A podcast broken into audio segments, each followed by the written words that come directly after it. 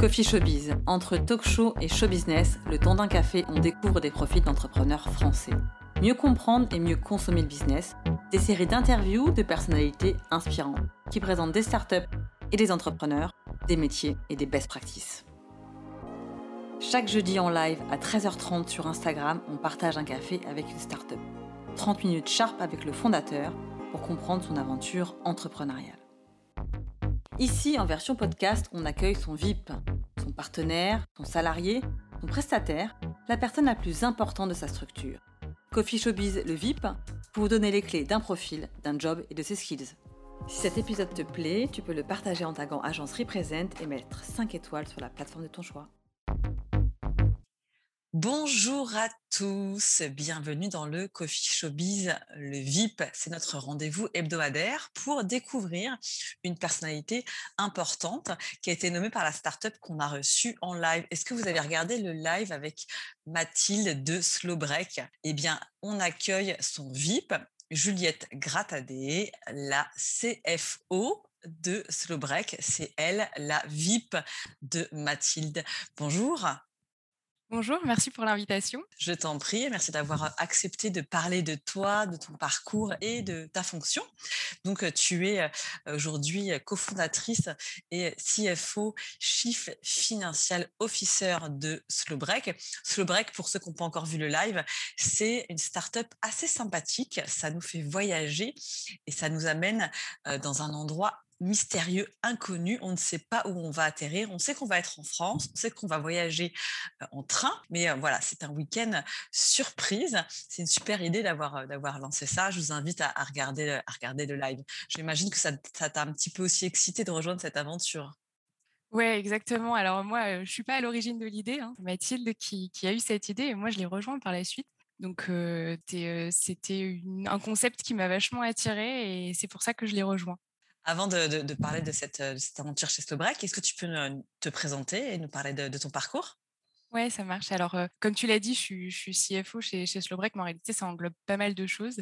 En fait, pour reprendre, moi j'ai 27 ans, je viens d'un petit village du Puy-de-Dôme, pas très loin de Clermont-Ferrand. j'ai fait ma scolarité là-bas, j'ai fait aussi mes deux ans de prépa là-bas, à Clermont-Ferrand. Et puis ensuite, j'ai rejoint l'école de commerce de Grenoble. là, j'ai eu un parcours assez global. Je me suis spécialisée plutôt côté finance, compta, gestion. Mais en réalité, j'ai gardé aussi pas mal de cours un peu entrepreneuriat, marketing. J'avais envie de garder cette vision un peu globale et de pas trop me spécialiser. Est-ce que, euh, est-ce que, pardon de, de, te couper, est-ce que quand tu as choisi tes, tes études, tu, tu, savais ce que tu voulais faire? Pas du tout. Enfin, j'ai un peu suivi le parcours, on va dire, un peu classique beaucoup ont fait de prépa, école de commerce. Après, j'avais une appétence pour l'entrepreneuriat qui existait déjà. je pense que j'avais un peu ça en moi. voilà, c'était peut-être un peu aussi d'avoir observé des parcours entrepreneuriaux autour de moi. Mais en tout cas, ouais, je pense que j'avais déjà un peu ça en moi, mais mais voilà, sans, sans trop savoir quel milieu, si j'allais vraiment faire ça. Enfin, voilà, c'était mmh. encore un peu flou pour moi. Mmh. Tu dirais que, que c'est ton éducation et c'est un petit peu le monde d'aujourd'hui qui a t'a donné envie de te renseigner sur, le, sur tout ce que tu es entrepreneuriat? Pense que je pense que c'était un peu dans ma personnalité. Moi, j'ai toujours été même petite à organiser plein de petits trucs. Enfin voilà, je pense que c'était un peu en moi.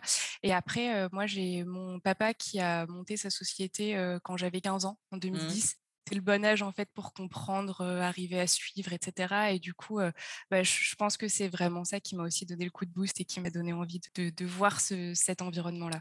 Mmh, mmh. C'est vrai, moi aussi, l'anclage familial est hyper important.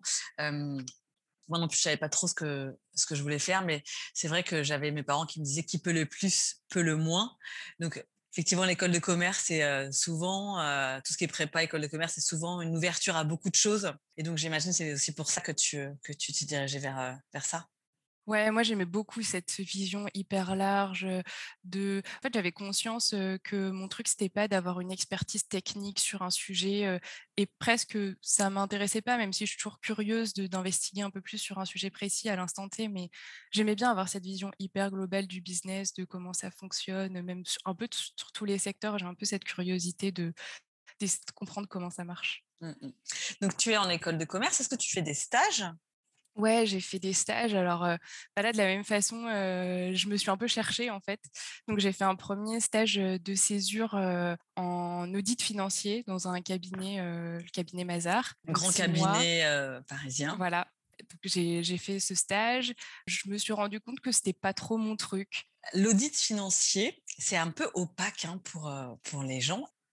Ouais, ben alors, moi, pour être honnête, c'est aussi un métier que j'ai découvert en école. Hein. Quand j'ai découvert ça, je ne savais pas du tout que ça existait. En fait, l'audit financier, ça répond à un besoin légal. Il y a des sociétés à partir de certains seuils qui ont besoin d'avoir des comptes qui sont approuvés. Et donc approuvés par, on appelle ça un commissaire au compte. Et en fait, c'est ça qui se cache derrière les cabinets d'audit. C'est un commissaire au compte. Et donc, il faut que leur compte soit approuvé donc, c'est les associés des cabinets d'audit qui signent en tant que commissaire au compte. Et donc, en fait, quand on fait de l'audit financier, ben, on va venir regarder les, comptes des sociétés et s'assurer que ben, tout, est, tout ce qui est inscrit dans les comptes est réel, qu'il n'y a pas de fraude, qu'il n'y a pas. voilà, que, que, les comptes renvoient une image fiable de la société en fait. D'accord. Et donc, as, quand tu on va dire, quand tu as une, une, petite structure, tu as besoin seulement d'un comptable. Quand tu crées une société un peu plus importante comme une, une SAS, une SARL, tu as besoin d'un expert comptable. Et mmh puis, quand tu atteins des sphères, on va dire, un peu plus importantes, tu as besoin d'un audit financier. En fait, ouais, c'est ça. Il y a, y, y a, des seuils en termes d'effectifs, total bilan, etc., qui font qu'on a l'obligation légale mmh d'avoir un commissaire au compte. Mmh. Et c'est par exemple obligatoire pour les sociétés cotées en bourse, par mmh exemple, parce qu'elles doivent mmh. rendre des comptes à leurs actionnaires. Leurs actionnaires ont besoin de savoir que leurs comptes, bah, on ne leur ment pas quand on leur donne les comptes. Quoi. Ok. Bon, après, chacun son truc. moi, je trouve que c'est assez excitant, en fin de compte, de d'être dans l'analyse et de pouvoir aider une entreprise à mieux se gérer. Alors, c'est vrai que je trouve qu'à un niveau de start-up et de TPE, PME, c'est plus intéressant que les grands groupes. Mais au moins, dans ce stage, j'imagine que tu as découvert plein de structures, plein de sociétés, plein de secteurs d'activité.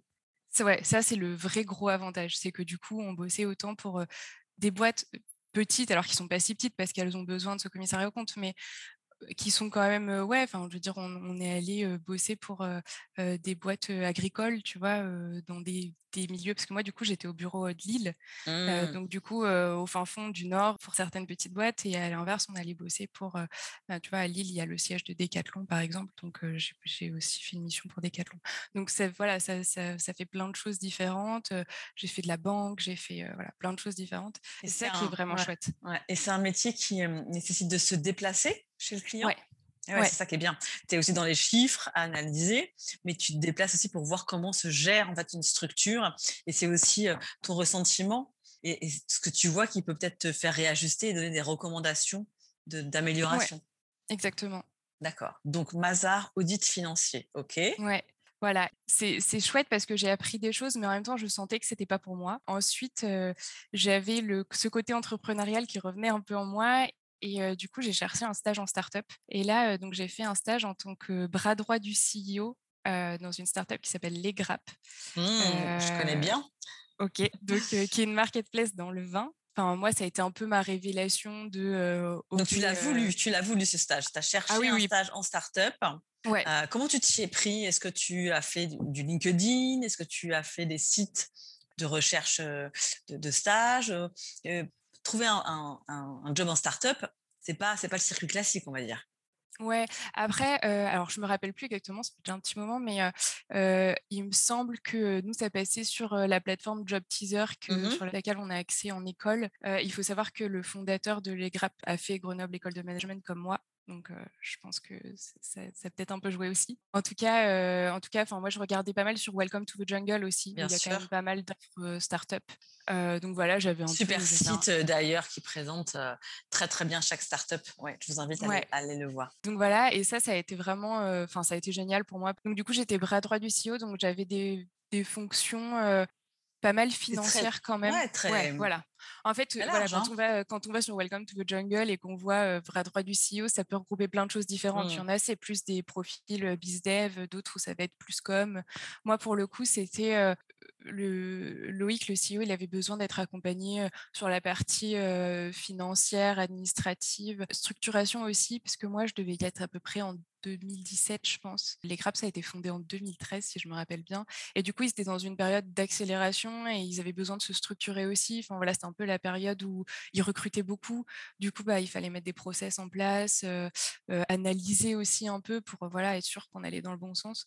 Donc, du coup, c'était vraiment hyper intéressant et j'étais vraiment enfin, j'ai eu vraiment l'avantage d'être vraiment bras droit mmh. au sens où on l'entend, c'est-à-dire que je travaillais vraiment beaucoup avec, avec Loïc, le CEO, et, et, ça me permettait de voir plein de choses en fait. Et c'est mmh. ça qui était, qui était vraiment chouette. Je suivais au jour le jour mmh l'évolution de la société. C'est un poste intense. Mais c'est vrai que ça te permet de, de, bah, de découvrir vraiment l'envers du décor d'une startup parce que tu bosses avec le fondateur, le patron, celui qui a la vision, et toi, tu es entre guillemets son assistant, mais de manière positive. Hein, tu n'es pas là, exactement. pas là en train de lui porter le café. Tu es vraiment là en train de, l'aider, de le soutenir, à réfléchir, à analyser de par ta fraîcheur, ton expérience et donc ton expertise de par tes études. C'est un poste assez intéressant et c'est vrai que c'est un poste qu'on ne trouve que en start-up.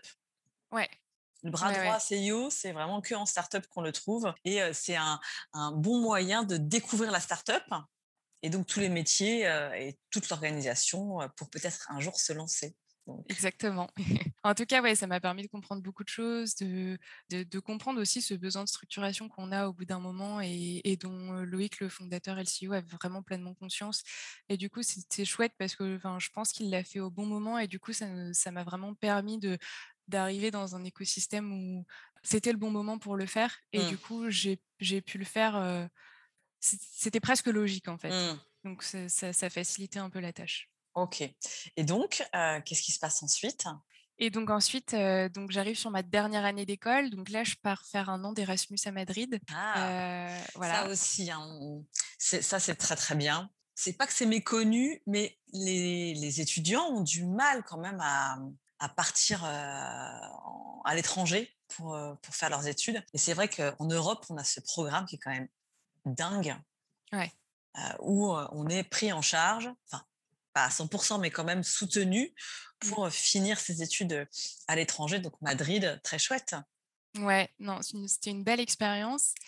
Et du coup, là, j'ai eu l'opportunité de, de, donc de, de, faire mon master 2 et on choisissait nos matières. Donc moi, je dépendais de la fac d'éco donc j'avais des cours, bah, voilà, je continuais encore un peu des cours en, finance, compta, et puis toujours quelques cours marketing, entrepreneuriat, parce que bah, voilà, je ne mmh. voulais pas lâcher cette partie. Et en plus, j'ai eu l'opportunité de pouvoir avoir des cours dans une autre fac. En fait, on avait le droit de choisir deux cours par semestre dans une autre fac. Et moi, ça faisait déjà longtemps que j'étais attirée par l'industrie touristique hôtelière. Et du coup, j'ai pris des cours de gestion hôtelière aussi en plus. Ah d'accord, Où du coup, j'ai pu bah, voilà, un peu apprendre ben, voilà, comment est-ce qu'on distinguait un hôtel 3 étoiles d'un hôtel 4 étoiles, comment est-ce que ça se gérait, le revenu management, enfin voilà, un peu tous ces concepts typiques. Alors, c'était pas très, très poussé, mais ça me permettait au moins d'avoir un œil sur tous ces concepts-là qui m'intéressaient déjà beaucoup. Moi, j'avais eu l'occasion de faire un peu des jobs d'été en hôtellerie déjà j'ai été réceptionniste, j'ai travaillé comme femme de chambre pour faire le ménage dans les chambres. Enfin voilà, c'est déjà un secteur qui m'intéressait pas mal. D'accord. Donc en complément effectivement de ton cursus classique, là tu te, entre guillemets, tu te spécialises sur une zone d'activité, un, type de métier. Ouais, en tout cas, j'avais envie d'en savoir plus, quoi. Enfin, je, je, me suis pas foncièrement spécialisée, mais en tout cas, je, je, suis allée creuser un peu ma curiosité, quoi. Ok. Et du coup, bah, à l'issue de cette année, moi, je postule, mais encore sans trop savoir où je vais, donc pour faire un stage de fin d'études. et là, ben, j'ai un peu postulé sur la partie hôtelière touristique, un peu sur la partie start-up. Et en fait, j'ai pas trouvé le combo parfait qui alliait les deux. mais du coup, voilà, j'étais, j'étais un peu, bah, je vais aller sur l'un ou sur l'autre. Je verrai un peu en fonction de ce qu'on me propose, des fiches de poste, de, de ce qui m'attire. Et j'ai rejoint le groupe hôtelier Accor sur lequel j'avais aussi postulé sur des stages précédents parce que bah, voilà, c'est un peu la référence de l'hôtellerie en France, donc, donc ça m'attirait beaucoup et je suis rentrée en audit interne. voilà. audit interne. Qu'est-ce que c'est l'audit interne? donc c'est voilà, c'est encore différent de l'audit financier. Là pour le coup, donc je crois pas qu'il y ait de caractère légal. En tout cas, c'est pas vraiment ce que ça revêt dans la société. L'objectif de l'audit interne, c'est déjà c'est beaucoup plus décorrélé de la partie finance que l'audit financier, le commissariat au compte que j'avais pu faire avant. Et c'est ça qui m'intéressait. Je n'avais pas envie de repartir plein pot dans cette fonction financière. Et l'audit financier, ça a vraiment pour but de, de, ouais, de s'assurer de la bonne gestion de, de l'entreprise, mais sur tous ces aspects, le marketing, les opérations, la finance, le droit, enfin voilà, c'est vraiment, vraiment. Est-ce que ça va être le, support peut-être des, fonctions achats le fait de, faire en sorte que tout est bien géré, tous les budgets sont bien alloués, tout est bien piloté? Est-ce que c'est bah, c'est vraiment l'objectif, c'est en fait d'arriver a posteriori en fait, c'est de regarder ce qui a été fait et de se mmh. dire ok, est-ce que quand on a fait le budget, on a bien pris en compte toutes les choses. Est-ce que bah, ensuite, par exemple, voilà, dans le, dans le processus d'achat, est-ce qu'on respecte bien toutes les étapes? Est-ce qu'on respecte les politiques achats qui existent dans le mmh. groupe Est-ce qu'on a encore des points d'amélioration? Est-ce qu'il y a encore des choses qu'on peut mettre en place? Est-ce que nos contrats respectent la politique générale? Enfin voilà, c'est vraiment plein de choses autour de plein de piliers différents. Et globalement, un, pardon, un quotidien quand tu fais de l'audit interne, qu'est-ce que c'est C'est des réunions, c'est des analyses, c'est. Ben alors nous, on fonctionnait par mission. Donc en fait, donc c'était des missions bah, qui nous arrivaient, enfin qui étaient décidées avec le Comex hein, sur les les, les points d'amélioration, les... Ouais. Voilà, les problématiques un peu du moment, les, les, les choses sur lesquelles ils avaient besoin d'avoir un œil plus précis. Par exemple, on pouvait aller auditer les achats de la France, parce que bah, comme c'est un mmh. groupe international, moi je suis allée auditer une acquisition d'une chaîne hôtelière au Chili Mmh ils avaient acquis la société, donc on est allé faire cet audit-là. on pouvait auditer le, marketing. Enfin voilà, ça, peut être plein de choses différentes. Et du coup, dans ce cadre-là, nous on faisait des missions qui duraient six semaines. On allait deux semaines sur place. Mmh. Et avant, on avait deux semaines de préparation et deux semaines de rapport.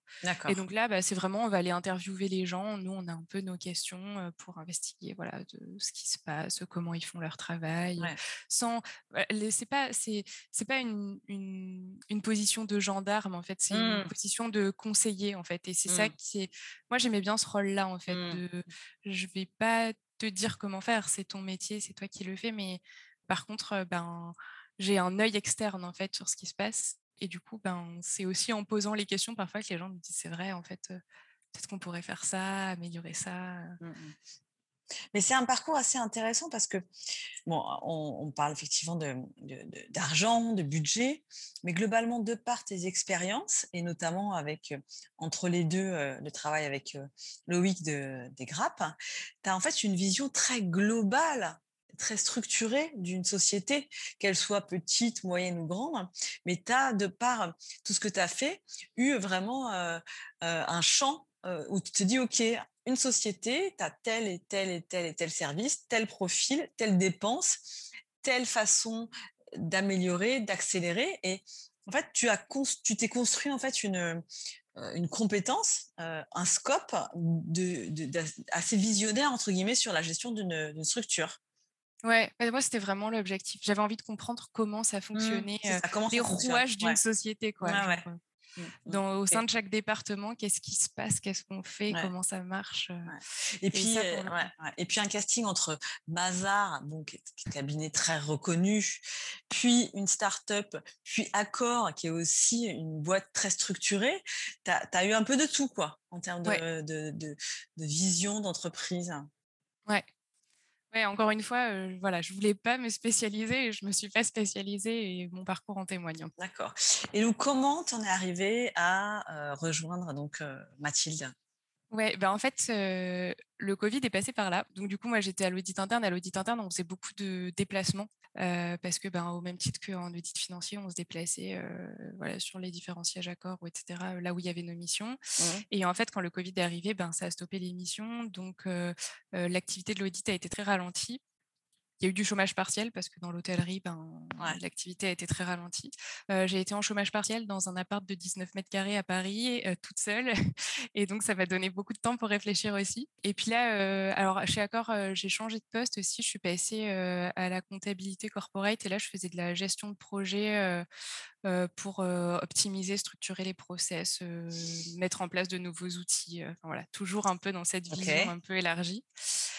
Et puis là, voilà, j'ai cette, envie d'entrepreneuriat qui revenait avec tout ce temps que j'avais pour réfléchir, qui, qui, revenait. Et du coup, j'étais à la fois en train de réfléchir sur des idées pour peut-être moi créer quelque chose, et à la fois, je regardais un peu voilà ce qui se faisait, peut-être s'il y avait des postes en start-up, peut-être.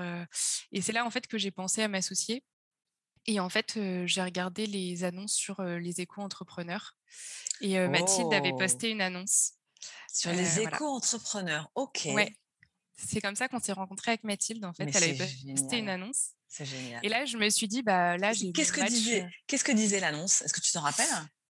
Je me rappelle pas exactement, mais en fait, moi, ce qui m'a, ce qui m'a un peu marqué sur le coup, c'était ben, j'avais mes deux piliers en fait, entrepreneuriat, tourisme. Et là, je me suis dit, mon match, c'est bon, je l'ai.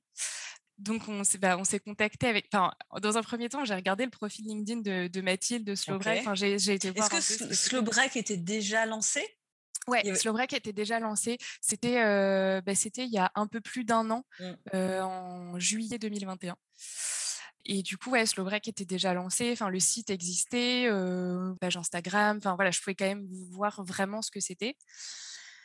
Ah, je suis allée voir le profil de Mathilde et c'est Mathilde qui m'a contactée en fait en, ayant vu que j'avais vu son profil. le euh, stalkage qui revient, on adore. Voilà. Du coup, voilà, elle m'a dit, bah, je recherche une associée, est-ce que ça peut t'intéresser, etc. Et du coup, bah, comme ça, on s'est rencontrés, on a longuement échangé. D'accord, donc euh vous vous connaissiez ni d'Ève ni d'Adam, aucun, aucun contact commun non, pas du tout. Vraiment. Euh donc c'est vraiment un, coup de foudre entre guillemets professionnel.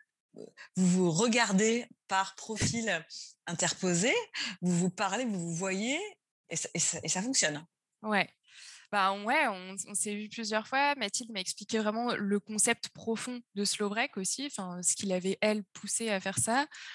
Et puis moi, la, brique qui est venue s'ajouter au-dessus de tourisme, entrepreneuriat, c'était la brique responsable en fait. Moi, je mmh. m'étais toujours dit que si un jour je lançais un truc, j'avais envie que ça ait un impact positif. J'étais pas foncièrement décidée sur qu'est-ce que ça recouvrerait spécifiquement. Est-ce que ce serait plus social, environnemental Enfin, j'étais pas très axée sur ça, mais mais en tout cas, voilà, je, voulais que ça ait un impact positif. Et en fait, bah, j'ai aussi beaucoup appris de cette rencontre parce que, en fait, j'avais pas conscience de l'impact environnemental du tourisme. Enfin, mmh. on en a tous plus ou moins conscience parce qu'on le voit dans les médias un petit peu et on le voit et on le voit. voilà, on, c'est quand même des sujets qui, existent, mais, euh, mais j'avais pas idée des chiffres, j'avais pas idée de, ce que ça recouvrait vraiment, de l'impact de l'avion, de voilà, tout ça, c'est vraiment des choses que j'ai mmh. appris avec Mathilde et ça m'a donné envie de m'engager là-dedans. Mmh. C'est génial. Euh, et puis le, concept un peu insolite de Slovak aussi qui m'a beaucoup plu et, mmh. que, qui m'a donné envie de rejoindre le projet. D'accord. Est-ce que à, cette époque-là, euh, Mathilde cherchait un associé, mais elle cherchait un associé plutôt finance Ouais. Ok, d'accord. C'était vraiment le profil. Ok. Ouais. Ça, par contre, je me rappelle que c'était dans l'annonce et c'est aussi ça qui m'a un peu marqué parce que euh, euh, je sais pas si tu as déjà regardé les annonces des éco-entrepreneurs. Alors, pas du tout. Je, tu vois, je, je, regarde beaucoup d'annonces pour, tu vois, voir un peu ce qui se monte. le site Ignation, beaucoup. Tu sais, qui va chercher des, associés, des, incubateurs, des, du networking. Alors, les éco-entrepreneurs, je, je reçois la newsletter euh, des échos avec les articles qui sortent, mais j'ai jamais pensé à regarder des annonces euh, je vais le faire. Ouais, et du coup, il y a des annonces et c'est assez court. en général, il y a la thématique au début, par exemple, mode, culture, tourisme, voilà. Et ensuite, il y a une petite annonce de, je sais pas moi, 5-10 lignes qui précise un peu rapidement bah, qu'est-ce que fait la boîte et qu'est-ce que recherche comme profil, en fait, le, fondateur. Et du coup, moi, en effet, il y avait cette partie financière et c'est assez rare parce que justement, sur, sur, les, sur les annonces des éco-entrepreneurs, bien souvent, c'est ils recherchent du bizdev, Mmh. du, ou du développement informatique. Mmh, oui. Que voilà, c'est des compétences techniques que n'ont pas toujours les fondateurs. Et c'est assez rare qu'on recherche des profils financiers parce que bah, bien souvent, ce pas les préoccupations premières dans complètement. la société. Mathilde, elle avait besoin d'être accompagnée sur cette partie, donc, donc elle cherchait quelqu'un qui pourrait qui pourrait au moins endosser cette partie. Et après, ce qu'elle cherchait, c'était plutôt un fit en termes de personnalité, quoi au-delà des compétences. Ok, ok, ok, très bien, bah, parfait, on adore ce genre de rencontre. Donc tu es CFO de Slowbreak, donc je rappelle un Chief Financial Officer, qui est un peu donc, le directeur administratif et financier, si on veut le franciser. Qu'est-ce que tu fais et comment tu le fais? Voilà, alors c'est là où c'est un peu large parce que du coup, mmh. j'ai cette casquette CFO et en effet, je m'occupe de la partie financière, juridique, admin, RH. Mais au-delà de ça, je fais plein d'autres choses parce que pour le moment, donc on est deux avec mmh. Mathilde chez mmh. Slowbreak et on a Charlotte qui était stagiaire chez nous et qui nous a rejoint en alternance. Donc on est trois. mais du coup, je m'occupe aussi de la relation avec nos prestataires de séjour, c'est-à-dire ben, les, les hôteliers, les prestataires d'activités, etc pour lier les partenariats, entretenir la relation, etc. Et ensuite, je travaille aussi sur la relation avec les CSE, donc les anciens comités d'entreprise. Donc, moi, je, m'occupe de développer bah, les ventes auprès des CSE parce que bah, voilà, ils sont aussi à la recherche de d'activités tourisme, loisirs, etc. donc, je m'occupe du démarchage et de la relation avec eux. Ok, ok, donc effectivement un peu plus large qu'on va dire un CFO classique. Voilà. c'est quoi tes petits, tes petits tips pour t'organiser? J'imagine que tu dois maîtriser Excel. Bon, ça c'est de manière assez évidente. mais est-ce que tu as des outils, des logiciels que tu utilises à nous, à nous partager? Bah, après, nous, on utilise, on utilise quand même pas mal d'outils. bah, après, on a le, classique Slack, Notion, voilà, que, l'univers startup connaît très bien. Notion, j'aimerais bien. Alors, c'est dommage parce que le, on va dire le, pitch de, ces entretiens, que ce soit sur Instagram ou ici, c'est de mettre en avant des entrepreneurs français. Ouais. Notion, ce n'est pas français, mais je trouve que c'est tellement magique et qu'on peut tellement ah faire plein de choses avec ça. J'aimerais bien un jour qu'un start-upper euh, ou une start-upeuse française euh, essaye de, voilà, de, de, de, faire à peu près la même chose parce que c'est vraiment, je trouve ça, je trouve ça génial. Quoi. Je trouve ça génial. Donc voilà, effectivement, le combo classique, Slack, Notion. ok Slack Notion et après on utilise euh, on utilise pas mal d'autres outils par exemple on utilise Front pour la gestion de boîtes mail partagées parce que du coup, ben, nous, nos clients, ils nous écrivent sur une adresse générale, parce qu'avec Mathilde, on gère toutes les deux les réservations. Mmh du coup, ben, on a besoin de se répartir les réponses, les week-ends, de savoir qui gère quelle partie. Donc, Front permet ça. D'accord. Ensuite, on utilise Make pour la partie automatisation. OK. Et Donc, automatisation, tu parles des emails que tu envoies Oui, Ouais, les, les emails, les demandes de réservation aussi qui arrivent. Et ensuite, on utilise donc avec Make justement Airtable, voilà, pour euh, du coup toute la gestion de nos réservations. Mmh. on a tous nos clients, euh, toutes, nos, toutes nos réservations. Et voilà, et nous après, en termes d'organisation, on a donc des objectifs annuels qu'on décompose en objectifs trimestriels. D'accord. Euh, là, c'est la partie là. Là, c'est la partie. Ouais, bah après, enfin, c'est, c'est voilà, c'est, c'est financier, c'est opérationnel, c'est marketing, enfin, ça englobe vraiment tout. c'est, c'est du pilotage d'un objectif et comment tu l'atteins, où c'est que tu mets ton budget, est-ce que c'est en développement, est-ce que c'est en publicité, est-ce que c'est en RH, et piloter tout ça par rapport à effectivement un objectif, ok? C'est ça. Et du coup, à partir de ces objectifs trimestriels, nous, avec Mathilde, on travaille beaucoup à la semaine. Mmh. Ah, chaque semaine, chaque semaine le lundi, on se donne nos objectifs et, on, et on définit un peu la semaine. Et après, nous, pour nous organiser, on est très calendrier. Moi, mmh. j'aime bien organiser ma semaine dans mon calendrier directement parce que ben, on a souvent des réunions prévues, des, des événements, etc. Et du coup, bah, moi, je mets mes tâches directement dans mon calendrier souvent, je le fais du vendredi pour la semaine suivante. Mmh ça permet aussi de partir un peu plus sereinement au week-end en se disant, OK, ma semaine prochaine, elle est prête, je mmh. sais ce que j'ai à faire. Mmh. Je sais que ça passe aussi parce que du coup, on est obligé de juger combien de temps va prendre chaque tâche. Et du coup, moi, j'aime bien m'organiser comme ça, en tout cas. D'accord. Ok. Et sur la partie strictement gestion, finance, tu as aussi un peu le rôle de comptable, enfin de super comptable. Tu as un logiciel pour ça? Ouais. Alors donc nous on travaille avec un expert un cabinet d'expertise comptable, donc qui vraiment a la, a la mission de publier nos comptes chaque fin d'année, de faire aussi les déclarations obligatoires, parce que voilà, moi je suis pas assez, je suis pas assez pointue sur cette partie-là pour, pour le faire. Et du coup, on est accompagné et on travaille avec eux sur un outil qui s'appelle Penny Lane, et qui nous permet, bah, nous, de déposer nos factures, etc. mais sur lequel, moi, je fais aussi beaucoup d'analytique parce que du coup, nous, on a un business très B2C. Ouais. Et du coup, ça veut dire qu'on a quand même beaucoup de réservations à gérer, beaucoup de clients différents. C'est pas comme dans du B2B où tu peux avoir 10 gros clients au début. Enfin, là, nous, on a des réservations qui tombent tous les jours, donc ça, fait, ça, fait, beaucoup de, numéros de, de, réservations. Et du coup, moi, je m'en sers aussi beaucoup pour faire de l'analytique, pour mmh arriver à analyser les marges, voilà, savoir combien on a dépensé en marketing, voilà. C'est une app, c'est un outil que tu dois acheter. Bah, c'est ouais, c'est une app. Enfin ouais, c'est un logiciel comme comme comme la plupart des logiciels. Il y en a pas mal hein, qui existent. Avant, on était sur Time, mmh. qui est un peu moins poussé selon moi, enfin en tout cas qui me permettait pas d'aller jusqu'où je voulais en termes d'analytique. Et du coup, on est passé là en juillet sur Penny Lane, sur conseil de notre expert comptable, parce que voilà, moi je lui avais dit que j'avais besoin de, mmh. faire plus d'analytique et que l'outil me le permettait pas, et du coup ça me prenait beaucoup trop de temps en fait, mmh. parce que j'étais obligée de faire des extractions Excel. Enfin voilà, c'était un peu galère. Et, du coup, là, ça me permet de faire plein de choses directement dans l'outil. Et en plus, ce qui est génial, c'est que mon expert comptable est hyper content parce que lui, ben, comme moi, je fais de l'analyse. facilite euh, le travail. Lui, il récupère tout. Alors, quand on a une start-up, quel type d'expert comptable on, choisit? Est-ce qu'on choisit un expert comptable spécialisé ou euh, est-ce qu'on prend euh, un expert comptable pareil parce qu'il y a un fit qui se passe? Moi, je n'étais pas là au moment où ils ont, Mathilde a choisi l'expert comptable. On a gardé le même, mais en tout cas, nous, on a eu une petite difficulté, c'est qu'en fait, on est une agence de voyage. Et d'un point de vue légal, c'est une compta qui est un peu différente. En mmh. tout cas, on a des déclarations de TVA qui sont de TVA pardon qui sont différentes de la normale. Et en fait, il y a plein d'experts comptables qui voulaient pas le faire. ah ouais, d'accord. Donc, on n'a pas eu trop le choix.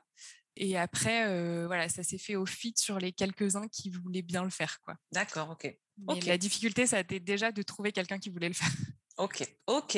En tout cas, vous avez trouvé et vous vous êtes trouvé surtout avec Mathilde. Merci beaucoup Juliette d'avoir passé ce temps sur le Coffee Showbiz Le VIP. Je te souhaite une bonne fin de journée, plein de bonnes choses et on se retrouve dans un week-end de vacances surprise avec Slow Break. Merci beaucoup. À bientôt. Super. Merci.